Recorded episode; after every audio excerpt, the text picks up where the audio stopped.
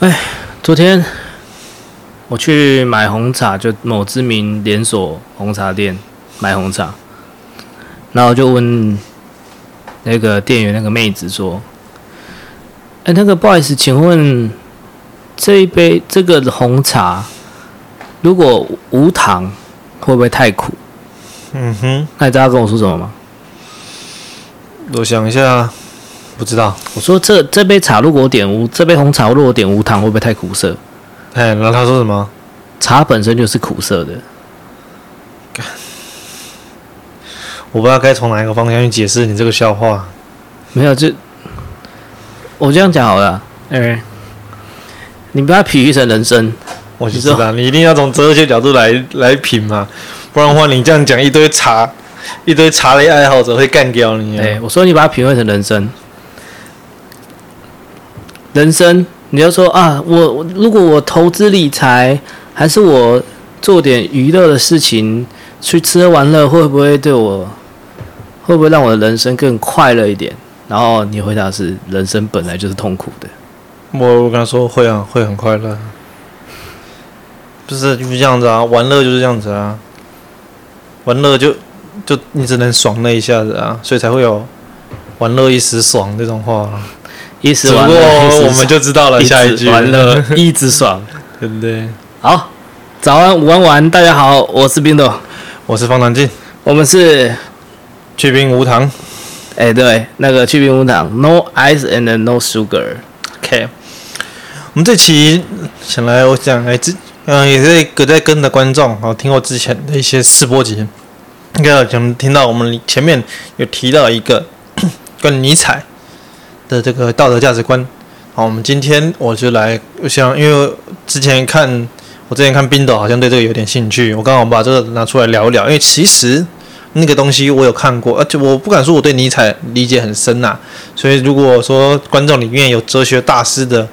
可以跟我们分享一下？没有，你不要自己想讲，然后就说哦，因为我的谁谁谁觉得让我讲出来好像比较好一点，还是谁谁谁想听，所以我是故意要讲。你很有兴趣，只是一个引子，让我可以讲。不然的话，我要是我光自己想讲，没人想听，好像也不影响我会讲啊。啊，对啊，对啊，对啊，对啊，对啊！你现在讲了什么，不代表说别人就一定要听啊。就算你讲的是大道理，人家也会也是可以下面可以胡扯啊。说的也是呢，对啊，那你干嘛瞎扯这些？你是不是想请了我？嗯，对，我要请了观众，让大家觉得不是我自己想讲而已，还有很多人想听。对，很好，来。那么我们之前讲到尼采，我把尼采的想法做一个很简约的一个描述，因为尼采的其实他的想法一直在，他的想法一直在渐进式的变换。我提出他的一个其中的道德哲学观点，就是。世界上绝大部分的人是没有价值的，没有什么太大价值的。那这个最终的价值集中于少数的人。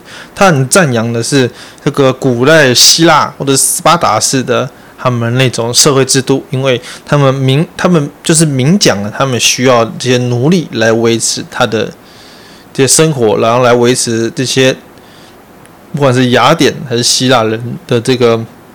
生活所需，所以我们说最早的民主制度，你会就会发现一件事情，就是最早发展出民主制度的国家，它其实这个国家里面是有奴隶的。好，那么我们再从在你各位理解的这个观点，就是理解了尼采的一些初步的一些构想。那么我们来了解一下尼，简单理了解一下尼采的。我这边都讲了，都还是很粗浅哦。大家如果有兴趣的话呢，当然要去看他的书，前提是你看得下去啊。因为他的书嘛，用我们的现在的价值观来讲，一，他的哲学硬度很硬；第二个就是负能量很强。好，那么在他的站在他的角度里面去思考，他有一个很重要的，我先讲他的历史背景。他其实是一个，我忘记好像是。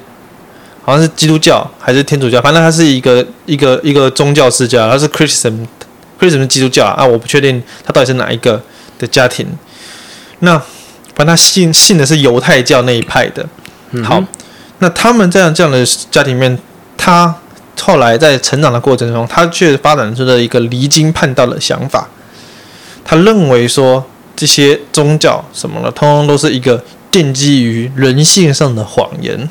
啊，我先跟各位讲为什么我跟这个跟各位提这个观点，因为前面一样，同样前面有听的有听我们直播的观众应该都知道，哦，我自己本身就是一个基督教徒，所以说呢，我会跟各位讲这件事情，就是这个东西我我来讲应该就没有所谓的宗教不正确的问题了哈，不一定啊。至少利润会薄弱多，因为我自己是教徒啊，我自己是教徒讲总比批斗批斗的人批斗别人的好。你要讲基督教徒，我就讲你是真基督教徒还是真耶稣？你，你是不是鬼眼狂刀看多了？没有没有没有没有，我是游戏王打多了，真红颜黑龙啊。好，那么我们今天来开始来发展这个基本的概念哦。那在他的建建基里面哦。原本这个世界是一个弱肉强食世界，就算我们发展出了智人，哦，或者是有些反正是智人种啊，不管是什么尼安德达人啊、现代智人啊这些的，人类的人类出现之后呢，这个这个原则并没有改变过嘛，对不对？就算就连你到现在仍然是一个强弱哦弱肉强食的世界，只是没有过去那么血淋淋的，可能就是。强者会直接抢夺弱者的，就是你今天就是可能那种 NTR 的剧情，可能不是只有出现在奇怪的本本里面，不是啊？以前就是以前，因为我们现在看本本里面都是都是强壮的人用大棒子抢走人家老婆，在古代可能也是，只是古代的那个大棒子可能是真正的大棒子，是敲下去会头破血流那种大棒子，那个更强壮的智人过去一棒子把你锤下去，他可能不是。我们看本本里面看到的是这个棒子锤的是老婆，可是，在古代社会里面，他可能锤的是锤的是你，然后把你老婆抢走啊。其实简单就是武力啊。对，他这个强弱关系，奠基于强弱的关系的掠夺哦，我们就直接我们刚刚讲的那种简单的是用一个掠夺来称呼，掠夺的行为存在。你，你在讲这个之前，我觉得你要先跟观众讲清楚，其实生物本能，你看像那个你去看 Discovery，去看国家地理频道。这种生物掠夺本能其实是为了基因繁衍延续的，因为你更强的物，更强的那个，你说那一只年轻的男性出来支配整个群组，其实他的基因是最好的，是也是对这个传宗接代有帮助。这是无关道德对错。当然说放在现今的那社会，那是当然是不对的吧？因为我们是智人嘛。我如果是我的话，我用另外一种方式来形容，呃，就是弱肉强食是合乎那个时候的道德标准的。你有听懂这之间的差异了吗？你要，因为我们讲时空背景不一样。对，我的意思说，你刚刚的讲话的方，你刚刚想的方式是过去的行为放在现代道德标准是不合的。我的见解，也就是尼采，我现在因为我现在把自己带入尼采逻辑里面，懂吗？我先把那个尼采模组安装，然后开始驱动。这个行为就是那个时候的道德，也就是说呢，在那个时候做这件事情是正确的。嗯，那。你你你你弱小的人反抗，严格来说是并不是那么准，只是那个时候道德是没有约束力，那个就是你强你弱就来，你弱的弱小的人如果能反咬强的，那你就是对的，那你就是强的啊。简单来说，你就是变，你又变成强的了，那其实弱小是这个就是合乎那个时候道德，所以强弱其实相对的嘛，不是是道德是相对的，强弱一直都是绝对的啊。哦，好，你强你弱，你的棒棒大，你的棒棒小。很直接啊！我说的是在手上挥的那个，我知道，我知道，不是，那个不是第，不是在那，那个大谷阳平的棒棒，很明显就比王建民大多了，嗡就出去了。不是在裤裆中间甩那一个，好吧？你的棒棒大，你的棒棒小，到现在还是一样。哎，好吧？美国爸爸的拳头跟中国爸爸的拳头，嗯，有大孰大孰小，大家自己心里有数，很清楚啊。嗯，只是只是我们离美国爸爸比较远啊，所以比较够不到一点，就是他的他的他的那个攻击速度比较慢一点，范围比较边缘的。嗯嗯，好。那么在这样的情况下，那个时候弱肉强食、掠夺这件事情是合乎道德的。嗯，那么放在那可能随着时间里面，那当然这个就开始进入尼采的思思维了。尼采假定的是这些被掠夺的弱者，他们今天组在一起。那可能就是一起被掠夺嘛。那他们组在一起的时候呢？因为人类有了智慧，假设你是动物的话，那当然就没这个问题了。弱肉强食，弱的就赶快跑，强的就继续掠夺。好，可是今天人类有了智慧，他是这个假定。人因为有智慧中呢，他们这些，而且人也是群居性动物嘛。那么强者在欺压弱者的时候呢，这些弱者可能会抱团在一起，并且寻求慰藉。同时，他们的人数上可能渐长，当然强者也会抱团嘛。好，他我们今天不假设现实条件关系，他就是直接假，因为我们要用粗浅的比喻来懂，因为逻辑跟哲学这种东西，他他他，如果你还要设定那么多条件的话，他思维起来太复杂，有不利于我们做辩证。那今天这件事情就来了，弱者抱在一起的时候呢，他开始对这件事情有了怨恨。什么怨恨？就是这个我们要去反抗，我们要去对抗这个强者对我们的剥夺。可是呢，他今天假定一个条件：弱者没有能力去抵抗强者的剥夺，因为我们还是讲嘛，强弱的关系是绝对的。嗯，道德虽然是相对，但强弱关系是绝对的。弱者这个时候是没办法抵抗强者的剥夺、剥削的情况下呢，他们就发展出了一道体制。尼采把这个东西称之为道德。或者是他把它称之为宗教，他用更直接的方式，因为古早的道德奠基于宗教的形成，宗教来制定你的道德。宗教的形成，他会说哦，因为对于弱者来说，他我去掠夺；又对于强者来说，我去掠夺弱者的东西，跟呼吸一样自然。可是对于那些被掠夺完、心怀怨恨的弱者，知道他们没有办法反抗，那他们又要如何去排解心中的怨恨？这些这些动能啊？他们就把这些东西，把它内化转化成了一个一一份意义。什么意义呢？就我就直接切入正题。强者来掠夺我，这一定是有意义的。或者是呢，不管是强者掠夺我，因为或者就他把比喻为类似像天灾一样东西。我今天遭遇天灾，一定是神生气了。我今天这个群落，因为我应该讲啊，人会聚集成群落，弱的群落被强的群落给攻击的时候呢，这个弱的群落里面的核心人物，或者一些在古代啦，可能是一些领导人，他就会说啊，是因为你们可能不够虔诚，因为那时候宗教形成嘛，所以说呢，就是愤怒的神派了另外一批使者过来。对于有些人，有我有些人，我现在这边我要特别解释为什么。这个东为什么这个东西听起来好像很很特定？有些人说哪有这种事情，狗屁不通。我是基督徒，我可以跟你讲，站在我们旧约圣经里面的故事里面，就经常有以色列人因为什么原因，哈、哦，他可能犯了戒了，他有可能今天某一篇的篇章开头就是指神生气了，神跟你说降下大雨，不是。那个是天灾，我们今天讲的是道德的形成，一定要有人与人才会有强弱、强者弱者的关系。如果你是天灾，这没什么好说的，人不能抵抗天灾，到现在一样啊。嗯嗯嗯。他可能开头就是说：“哎，我的你的以色列人啊，你们现在又开始不乖了，开始祭拜偶像，开始不不好好守，不好好守节。你要知道，在旧的在犹太教里面，哦。”犹太教里面，他们是有很很很很严谨的律法了。几月几号要过逾越节啊？几月几号要过什么节啊？都有这样。那、你也没好好过节，好没有定时献祭给给给耶和华。那么他就说：你们这些人不乖，我会派好可能远方或者是近比较强的，可能那个时候是腓尼腓尼基人，好或者是加勒底人，或或者是埃及人。或者是那个什么巴比伦人，哦，各种来各种来把你按在地上，嗯，这样的故事。所以说呢，在圣经里你会常常看到以色列又被哪一个国家侵侵袭了？为什么？因为神说你们不乖，我要叫这些人来惩罚你们。那等到你们乖了之后呢，我再把你们的荣耀还给你们。站在尼采的想法里面，因为不然的话，中国其实，在我们亚洲人文化里面不常有这样子的事情发生。为什么？你知道什么吗？什么东西？因为亚洲人很屌，我们中国人啊，不要讲亚洲人，中国人很屌啦。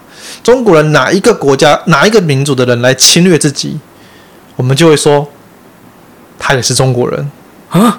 是这样吗？不然嘞？是现在元朝人是元朝是不是中国人？女真？元朝元朝那些人，女真人是不是中国人？不是，是不是中元朝是不是中国文化？中国的一个朝代是？为什么？诶。元朝的统治者不是不是中原人，我们用这种，我们元朝统治者不是中原人，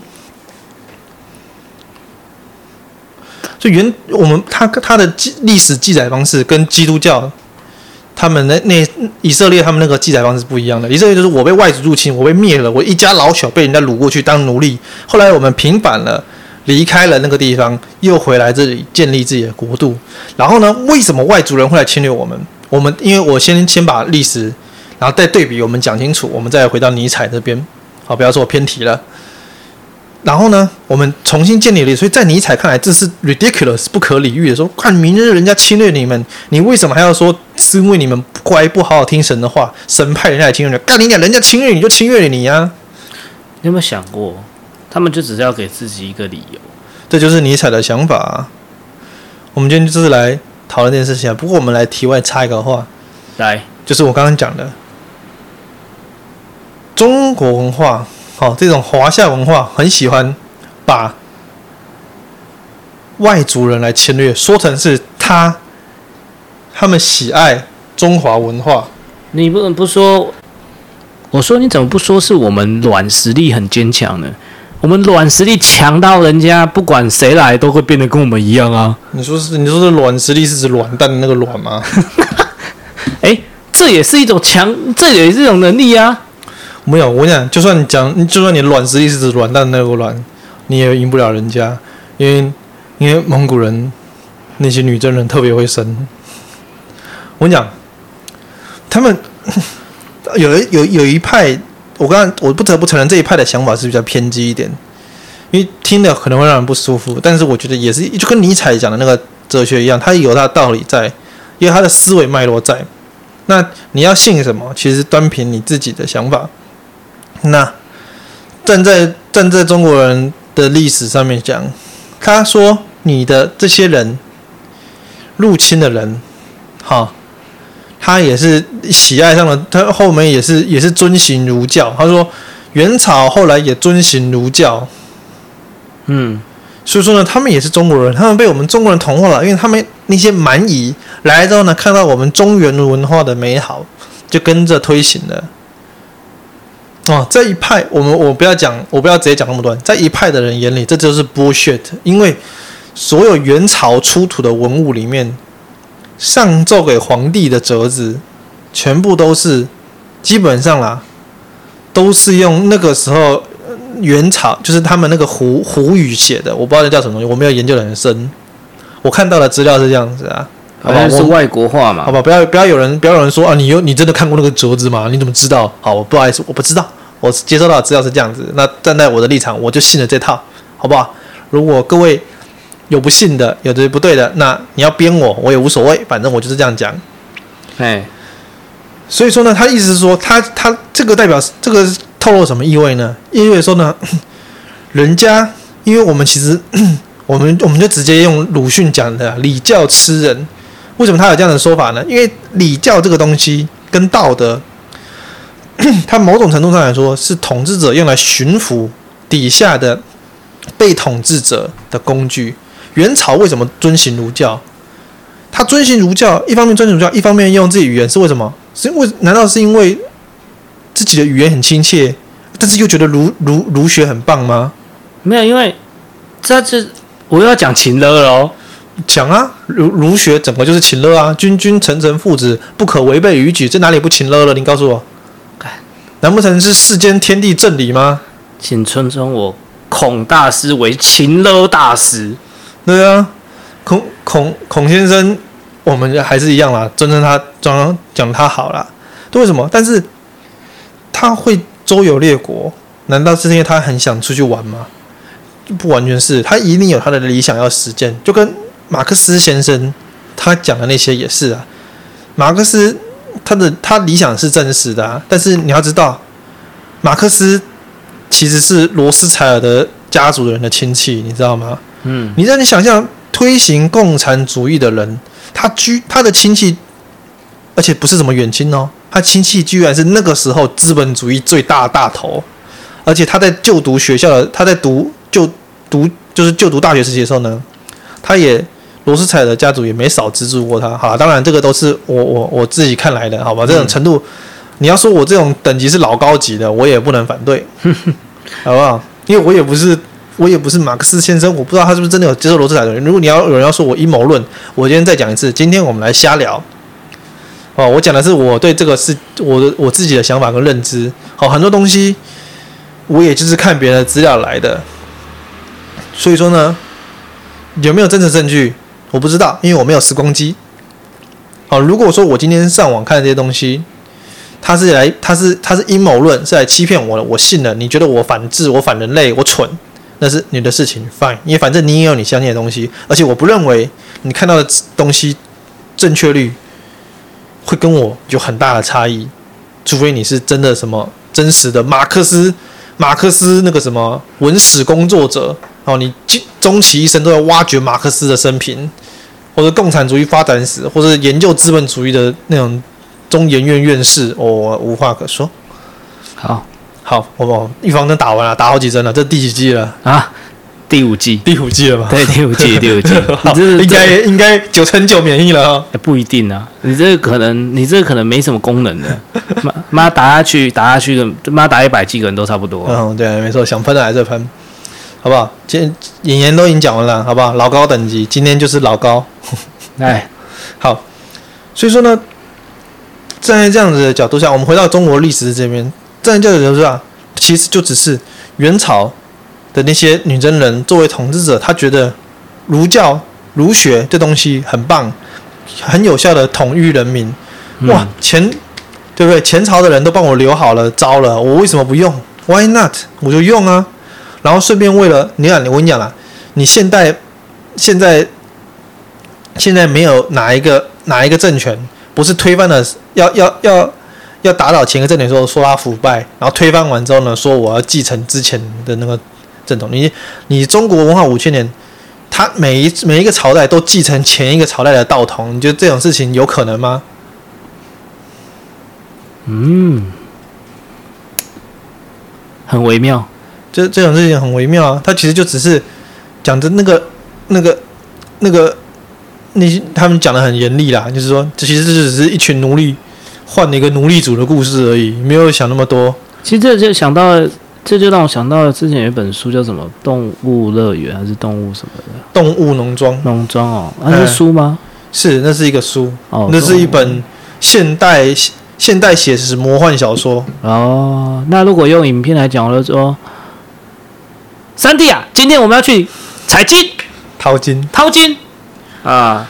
大树，一、二，大声点，听不见，对啊，大声点。啊，没有力气怎么淘金？这就是其实是你你想讲的这个点。你是今天是想要讲这个说，哎，你不管历史都会重演啊，你不管到哪里，人类社会其实都是一样。我只是想借由这个来提，因为什么？因为。因为对于这才是我没有，我今天讲这只是题外话。因为我原本想要讲尼采的东西，为什么我今天讲这个？是因为我讲的这个，我原本讲的尼采的尼采的道德观的形成，跟他的背景一定脱不了关系。为什么尼采会有这样的想法呢？那原因就是因为他出生是一个信奉犹太教的家庭。我不知道犹太教就是我再说明说，我不知道是犹太教、基督教还是还是天主教，我忘记是哪一个了。反正就是那一个体系的家庭。那他奠基的历史观就是在于说。他的国，他所那个那个故，那个宗教里面的国家被人家入侵了，又站起来，再入侵，再站起来，然后他们把这一切都讲成是神的试炼。这个东西在华夏，在这个我们这个中国这一方面接受华夏文明这个观念的史，华夏史观，我们不要讲华夏文明，没有什么文明可言。这个世界上，华夏史观的这一个。的这一支的民族上面，我们听起来会觉得很剥削的。为什么会觉得很剥削？我就前面讲了为什么，因为我们不会有，我们被我们被人家抵抗，被人家侵入，被人家强上了，我们的朝代被人家强上了，我们不会说这是人家给我们的试炼，我们会说人家是觉得我们很棒。没错啊，他中国人的天性不是这样吗？对啊，所以我说，我当我在解释尼采史观的时候，有些人。我怕有些观众听说说干你娘，这是讲什么 bullshit？因为我们的史观是不一样的，所以我今天来解释这个，然后只是顺便跟大家讲一下。嗯，对于我们来说，所有侵入者都是我们的人。其实这就是一个我常常抱持的一个生活哲理啊。怎么侵入你的都是你的好朋友？不是啊，人生就跟强健一样，如果你不能抵抗它，你很奴哦，那你就享受它吧。你很奴哦，你讲这句话的人，没有想过要成为强奸他人的人吗？啊，不重要啊，因为你不管你在情勒谁，或是你强奸谁，我跟你讲，你终究会是奸人或是被奸的那一方。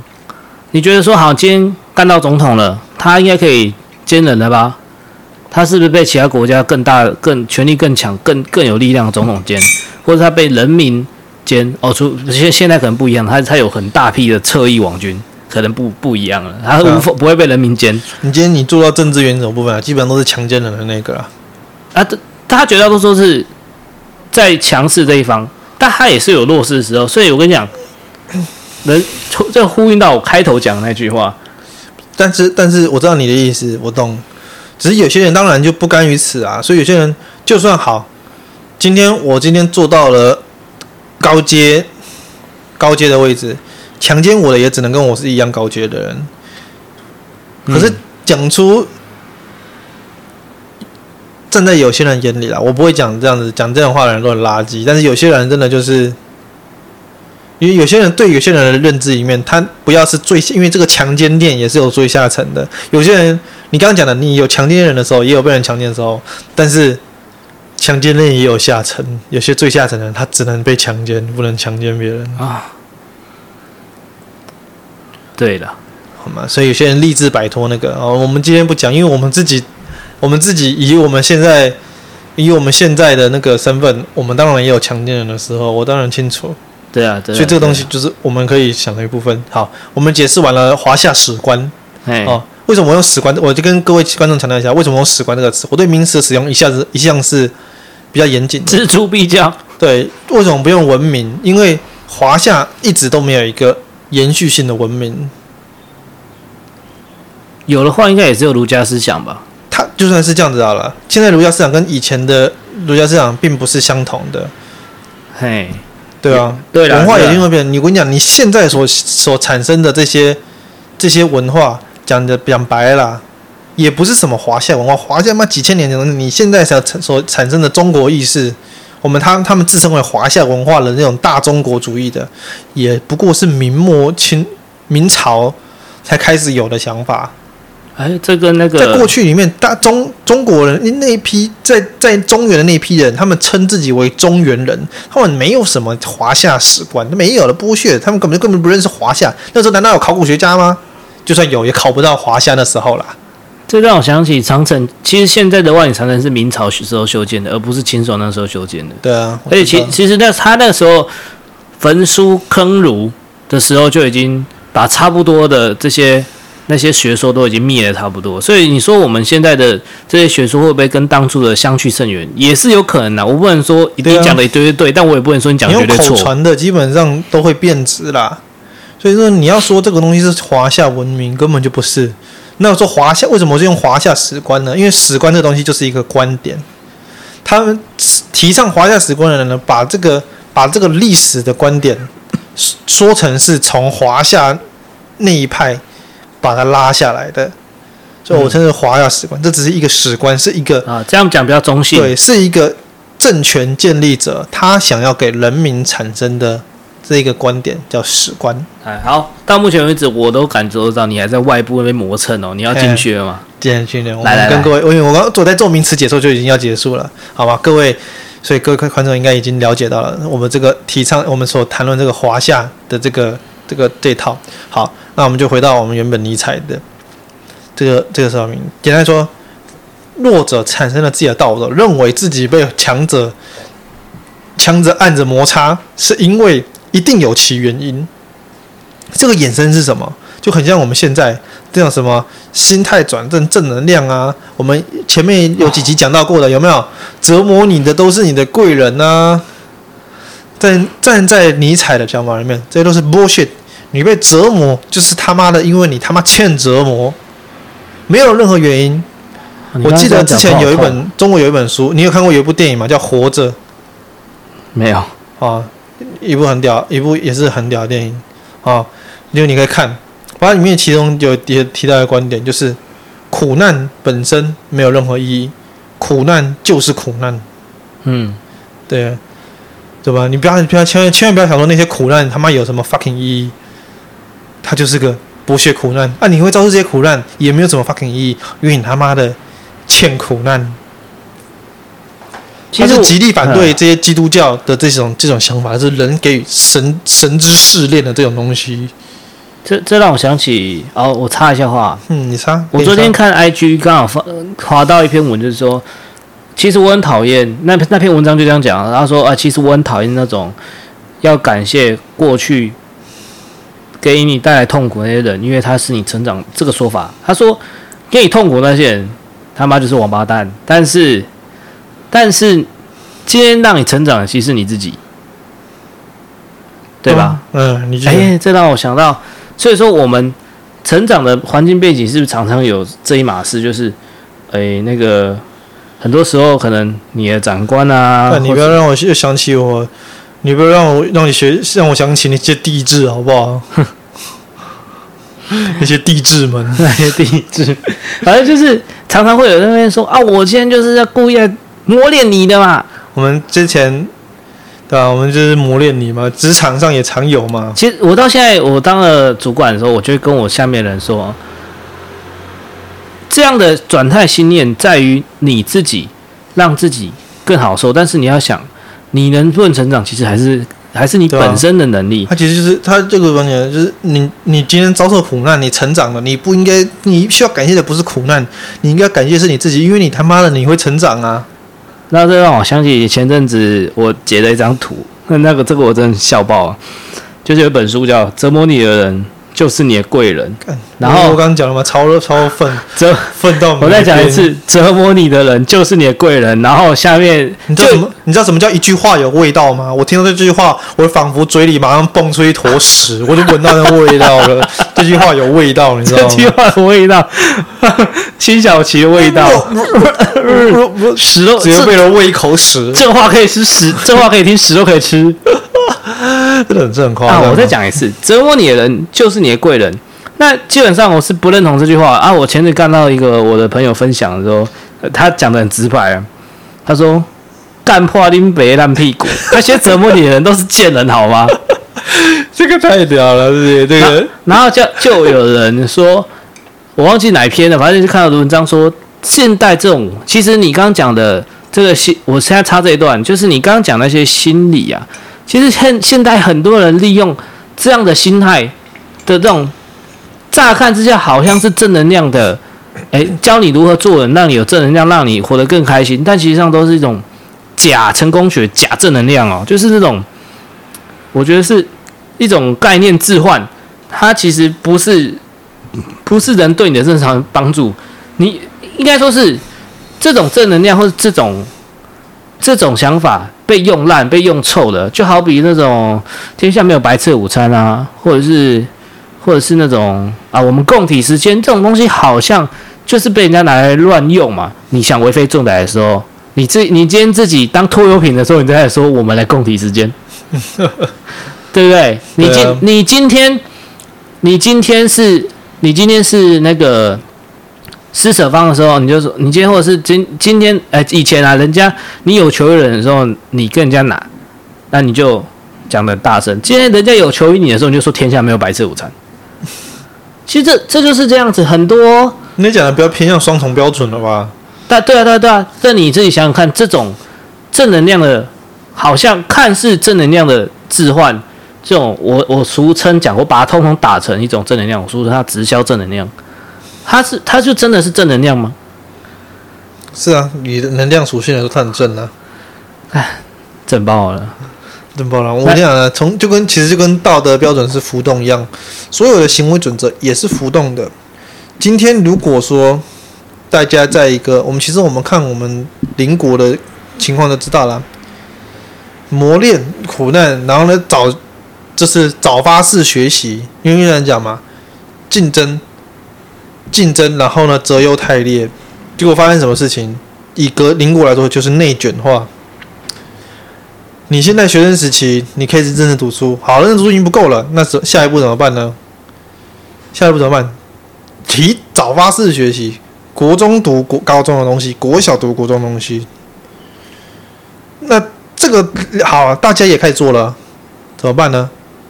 再更再更强化。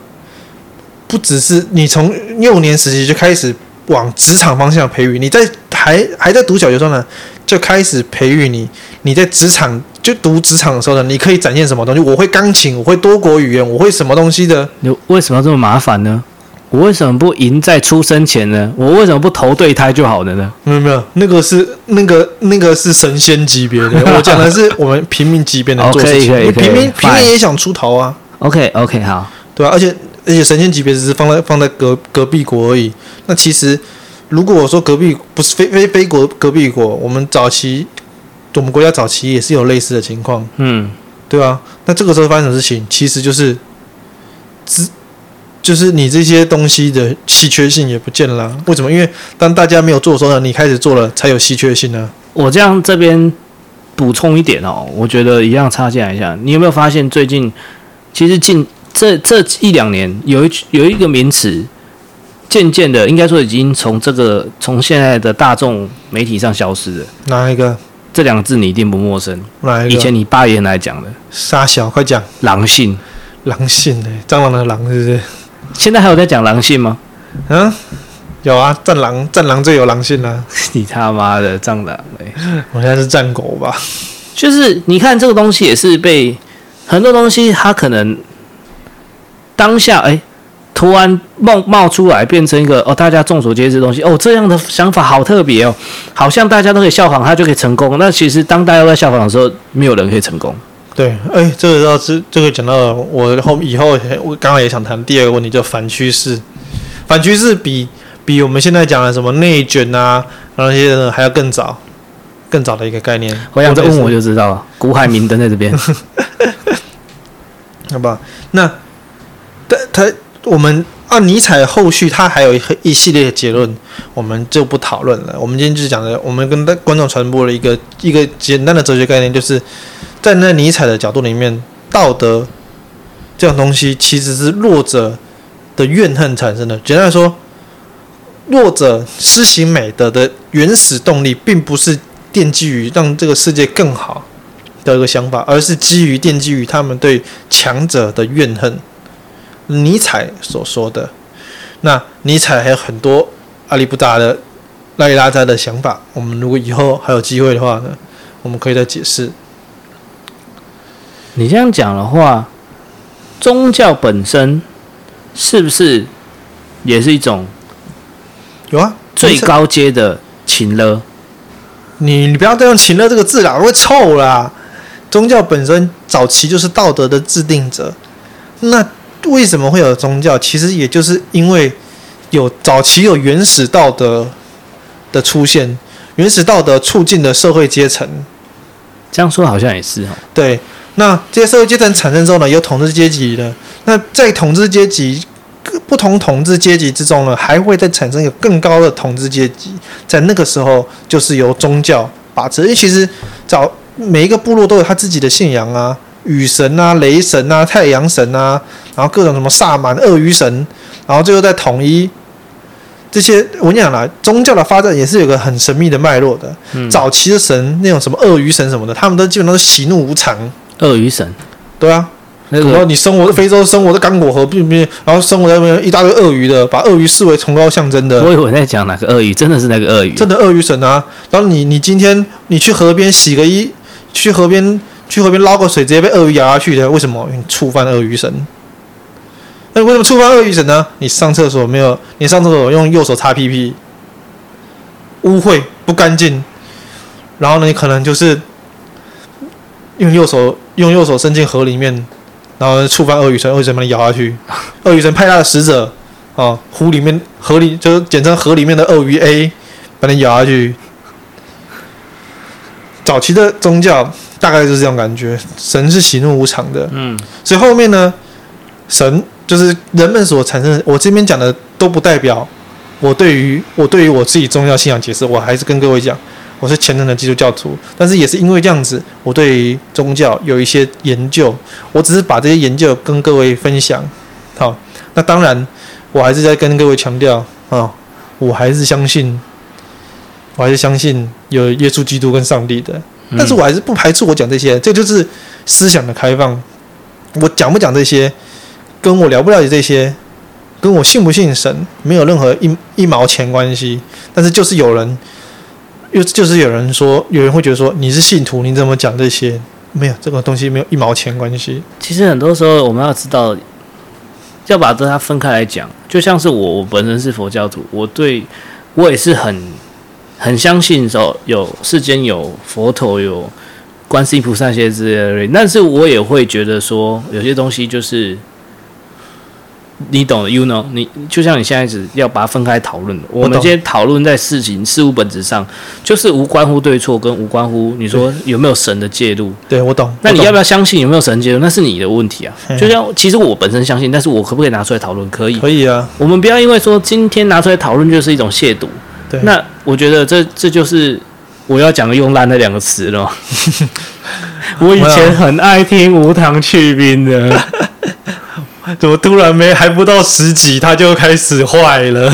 我好不容易追了十集，我很爱他的，那怎么现在沉沦至此？好，我们继续讲这个宗教的问题哈。我们就是当做是当做是最后末尾的几个几个收束。简单来说。那后面的哦，后面的神，后面的神呢、啊？他宗教又也会发展这些喜怒无常的神。当然，很多村民会敬畏，因为早期的建立是建立在强强弱关系上面。那你这些群体里面，你要你要建立这样的统治阶级，那是不是又要有又要有另外一种更高权力的强度来来形成强者？就这些喜怒无常的天灾或是突发性事件。所以后面的宗教呢，在衍生的时候呢，人们的文明发展跟社会制度，还有人的智力也在得到发展的同时呢，旧的旧的宗教似乎有点没办法满足了，所以呢，就产生了新的宗教。那新出来的神呢，胸襟更广，能力更强。嘛，鳄鱼神大概只能控制鳄鱼而已。那我新出来的神，什么太阳神？哦，我是负责太阳升起给予大地生命的，还掌管死亡。但是他偶尔也是会生气的，嗯，对不对？那那然后呢？后来就拜啊，然后而且重点是像可能像是我们讲的古希腊神，哈、哦，能力更强，力量更大，更人性化。只是他偶尔也是北兰的，像宙斯三不五时出去生小妾，然后呢，希拉嫉妒心极强。三不五时也是干一些王八蛋事的。嗯嗯。后来呢？这那那这些神话为什么后面又下去了？为什么变成神话而不是真正的宗教呢？因为又不符合又不符合需求了，又出现了更强大、更全能，什么时乃至时间控制、时间空间都在他掌握，他不受这些约束，全能全知，而且呢心胸极广，还可以赦，还可以还可以赎罪，还什么的，你什么都基本上你指望什么都行。的神出现了，取代了这些旧神。为什么？因为旧神不够强，他不够，你还要，你还要，你还要想那有的没的。神也可以晋级的哦。神当然宗教也可以进，神不能，我不知道神能不能晋级，但是宗教肯定是可以进化的。就跟可能最早，你要你要获得，你要接近真知。超脱所有苦难痛苦的时候，你需要什么？你需要是对这个世界真正理解的透彻。你要接近真实智慧，不断的内省反思，然后呢，度过苦难，超脱这些所有的枷锁，蒙蔽你所有的喜恶善这些东西。这些东西不再入你的眼的时候呢，你才能够得到真真观测到世界真实的知识。演变，后来又演变了。有些人就觉得看这太难了吧？好啦，演变演变了，变什么？你只要在家里面每天念个一万字，那个神秘的六个六个六个字，每天把那个神秘六个字念一万次，念一辈子，你就有机会超脱一切苦难。那六个字？我不知道，我有点忘记了。你这样不行哦。对不对？这这个这个是不是一个进化？这是不是某种程度进化？但是严格来说，这不是进化，这只是一个分支而已，好不好？这只是一个分支。我不会说前面那一派，我刚刚我不会说我后面讲那一派是前面那一派的进化，不会不会，那只是一个分支。毕竟那那那一门宗教自己里面也有很多很多斗来斗去的，嗯哼，对不对？有些有些他们有一门派就说你要超脱苦难，你要好，你要你要修行好几辈子、好几世纪，度过几劫几难，结果到了某一个地，他的他的一这一个支派到了某个地方，跟当地结合之，跟当地宗教的结合之后呢，他告诉你说，我在可以此事透透过达成做某些事情来即刻，好用速成般的方式，风险高一点，像是一念天堂一念地狱那种的。我是弄修不好，我就掉进地狱里面。但是我如果修得好，我不用经过那么多轮回苦难，我那这一世我就能够成成圈成逼。我 不是我宗教事情，我不要，我不敢乱讲。哇，我这个人还是有点保守的。就就是那个嘛，陈侯嘛，哎，成猴，哎，好，继续，是吧？他在在尼采的观观察里面，这就是他对宗教上面的。宗教跟道德上面，就所以你说这个是他他论的是道德，但他批判的是宗教所产生的道德。那他想要引导的是什么呢？其实就是一个自我意识的超脱。但是他具体指明的是什么？我只能说我还不太理解，因为我他的书还没读完。因为我我还是得跟观众坦白一下，尼采这个人写的书负负负负面情绪极强。像我这种神经比较敏感的人，看一看就觉得这个人真的是脑子很有问题。所以说我问你，我们什么时候要出去自己创办一个宗教啊？我们现在就在了，哎呦，现在就是了，来 要招募信徒哦。答对了哦。那我现在可以考你一个问题吗？那你说看吧。你说上帝是全知全能的？是啊。那他可不可以凭空变出一个手工肉包？可以啊。那你怎么知道它是手工的？手工馒头好了，它可不可以变出一个手工馒头？可以。哇，你这个要考我，你要考我上帝悖论，太简单了。来来来来，你想说，你想说它变出来就不是手工了，对不对？对啊，没有，它可以赋予它手工这个属性。哎呦，你这样讲就无！上帝是全能的，就是他变出这个馒，他变出这个手工，他就算不是他手做的，他还是可以变出一个手工馒头，他直接赋予他手工这个属性。难怪你今天看起来，上帝悖论考我，太废了。没有，我是觉得你今天看起来挺绿的嘛。你是不是双赢？我是双赢，我不止双赢，我十赢啊！你十赢可以，可以，可以，可以，对不对？我八面玲珑，你然后呢还双赢，直接十赢，太棒了，毫无死角。那那今天这一集探讨了这整个这样子，你你觉得尼采，尼采？要我们好这样讲好了，我不知道尼采是不是这样想啦。他可能就是你就你读了尼采之后，你觉得尼采就是要我们有一种批判性的思维吗？不是，他讲的不是那么简单的东西。他他在后面哦，《查拉图斯特拉如是说》里面提到了他的一个想法。嘿，哼，大胆的想法，很大胆的想法。你说他的想法就是，我不知道他在想什么啊？对啊。我现在至今到至今都仍然看不懂，毕竟我不是哲学本科的，而且我真的是被他的文字渲情绪渲染的很重。你会不会会不会是翻译问题？有哎、欸，没有，他那个当然那那就那就是那个翻译翻的很传神，因为我真的是能够感觉到他字里行间里面的那个愤慨，愤慨啊，对于世事的不屑一顾，嗯哼，导致他的书籍真的是很难啃，好。他所想要提倡的是一个超人，什么是超人？诶，应该是比较近，因为他本身是自然自然主义教的，他信奉自然自然主义，自然主义就很像现在的那个佛教，很像。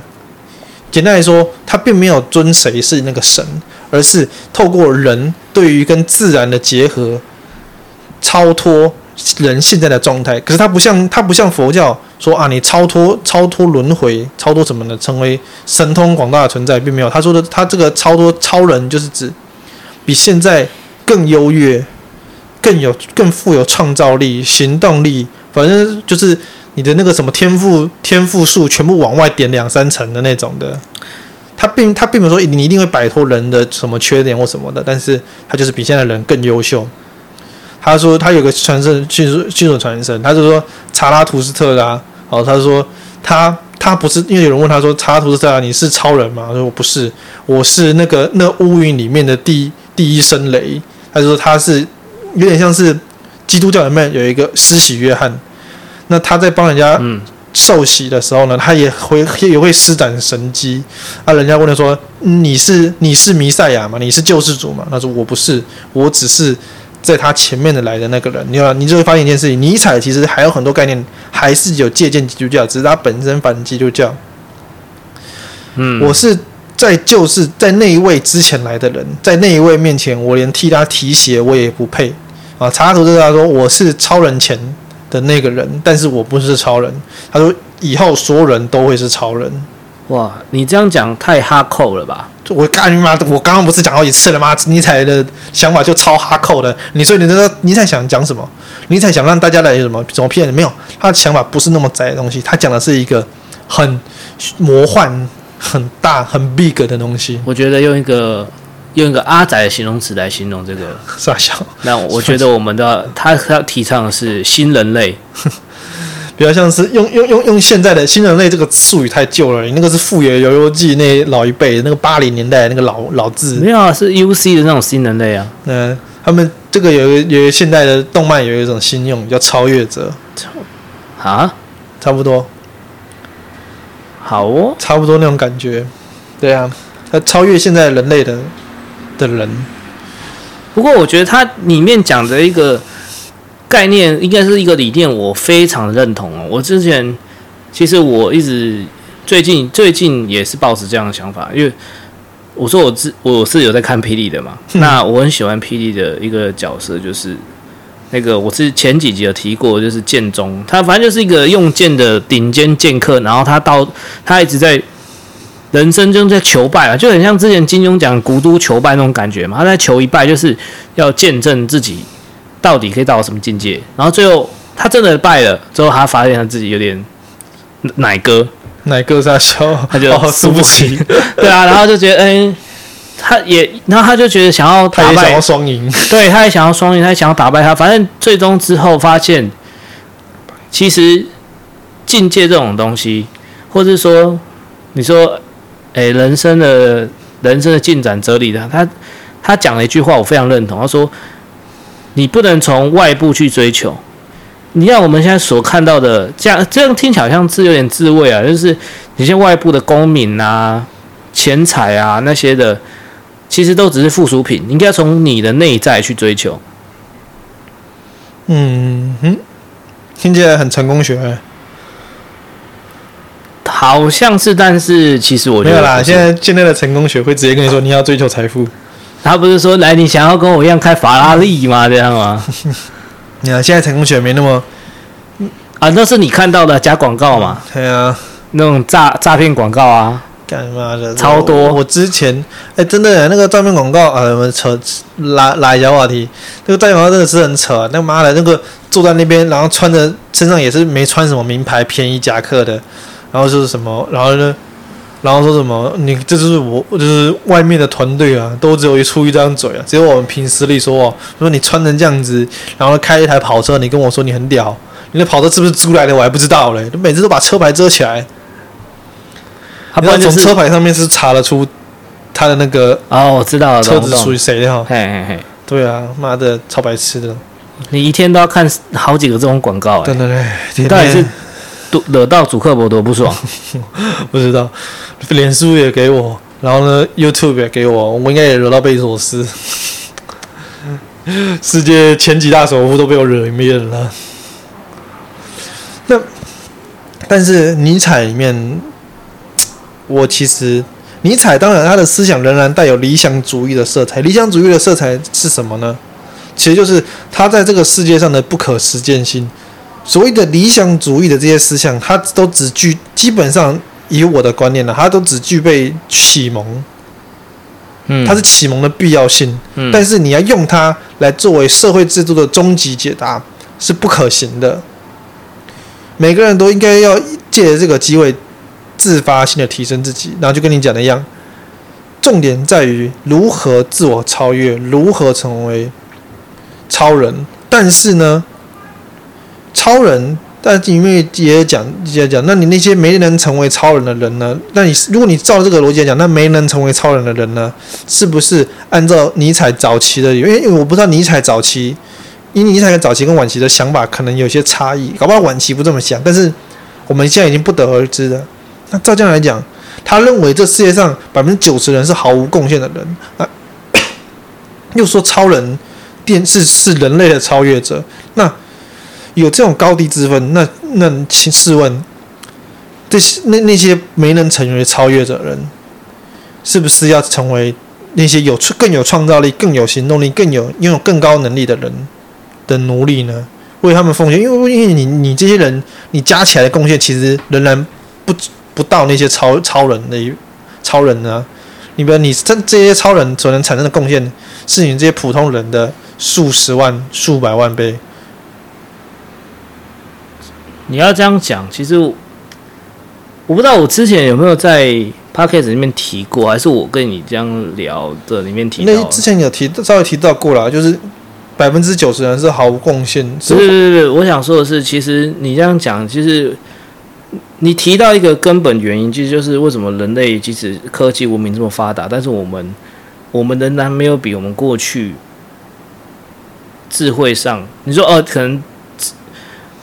智慧上没有差太多，因为我们出生，因为我们的应该这样讲啦，我们的智商可能比过去的人类应该都高很多。对啊，但是为什么我们还是你说人类还是？你知道到现在哦，你看现在 Z 世代的，你现在新闻可不可以打开，到处看到一些猎物？可以啊，对吧？你今天不戴口罩，或是你今天那个不打疫苗，你今天。你要干嘛的？你讲那些都是有明显明显疏失的猎物，可能是你没做什么疏失，都一样被猎。对啦，你现在疫情前你不戴口罩，就是你就是被猎。但是你你想像什么样像是猎物呢？像是太敏感了，一时间不。反正反正反正就是你今不管你怎样子，你看人类还是有一些很多的逻辑谬误，就礼盲在里面。那为什么呢？因为其实我们。我们虽然智商可以培养，但是你看我们心智是打从出生开始是从零开始去累积的啊。但是你知道心智的累积，就算哎，这时候要推一本书啊，我们这个节目第一次推书，哎，有没有第二次了？之前有推过《孤独六讲》，这本书也是你推荐给我看的嘛？嗯，你应该知道就讲哪一本？不知道，你讲。跟时间做朋友哦，可以。他他讲的。他讲了一个说哦，你可是我第一次听到的，我也是粪书哦。看他名字有够粪，可是我看两遍哎，有够厚，但是我看两遍了，真的就跟我准备看，就跟最最近很多 YouTube 跟 Podcast 在推的《致富心态》，我一看这本书，我也以为是粪书，你知道吗？谁写的？我我忘记谁写的，反正就是查《致富心态》。晚点晚点，最近的热销榜。OK OK，但是那本那个从名上来看，好愤的，哎，很愤。然后反反正跟这些当朋友这本书讲的是说哦，时间不可管理。你可以管理的是你自己啊。他他说所有的行为都是积累而来的。那他说包含心智上也是，心智的成熟与否与你这个人智商是没有关系的。所以你能不能让你心智成熟，往上往下一个境界去发展，往上一个境界去提升，其实端看你自己个人心境的想法哦。因为有些人你你我不知道你有没有看过啊，反正啊，其实想想就看很多了。你看很多。年到三四五十六十的人，你说马齿土场在他们身上用，真的是再贴切不过的成语，你知道吗？对啊，所以说这就回回到我刚刚讲的，你说那个剑客他从外部的外部的那个发展，他想要他原本是剑挑天下，嗯，就是要打败天下所有剑客，嗯，然后结果他被一个最平庸的人打败，嗯，因为那个人因为他是声名远播，但他被一个平凡的人打败，那他反而。在他那一段时间，他他百思不得其解啊，所以他开始去自省，去追求内在自己。他发现他只有外外外部条件很强，但他内部条件，其他心智上其实是非常薄弱、非常幼稚的。我会不会尼采就是这样子？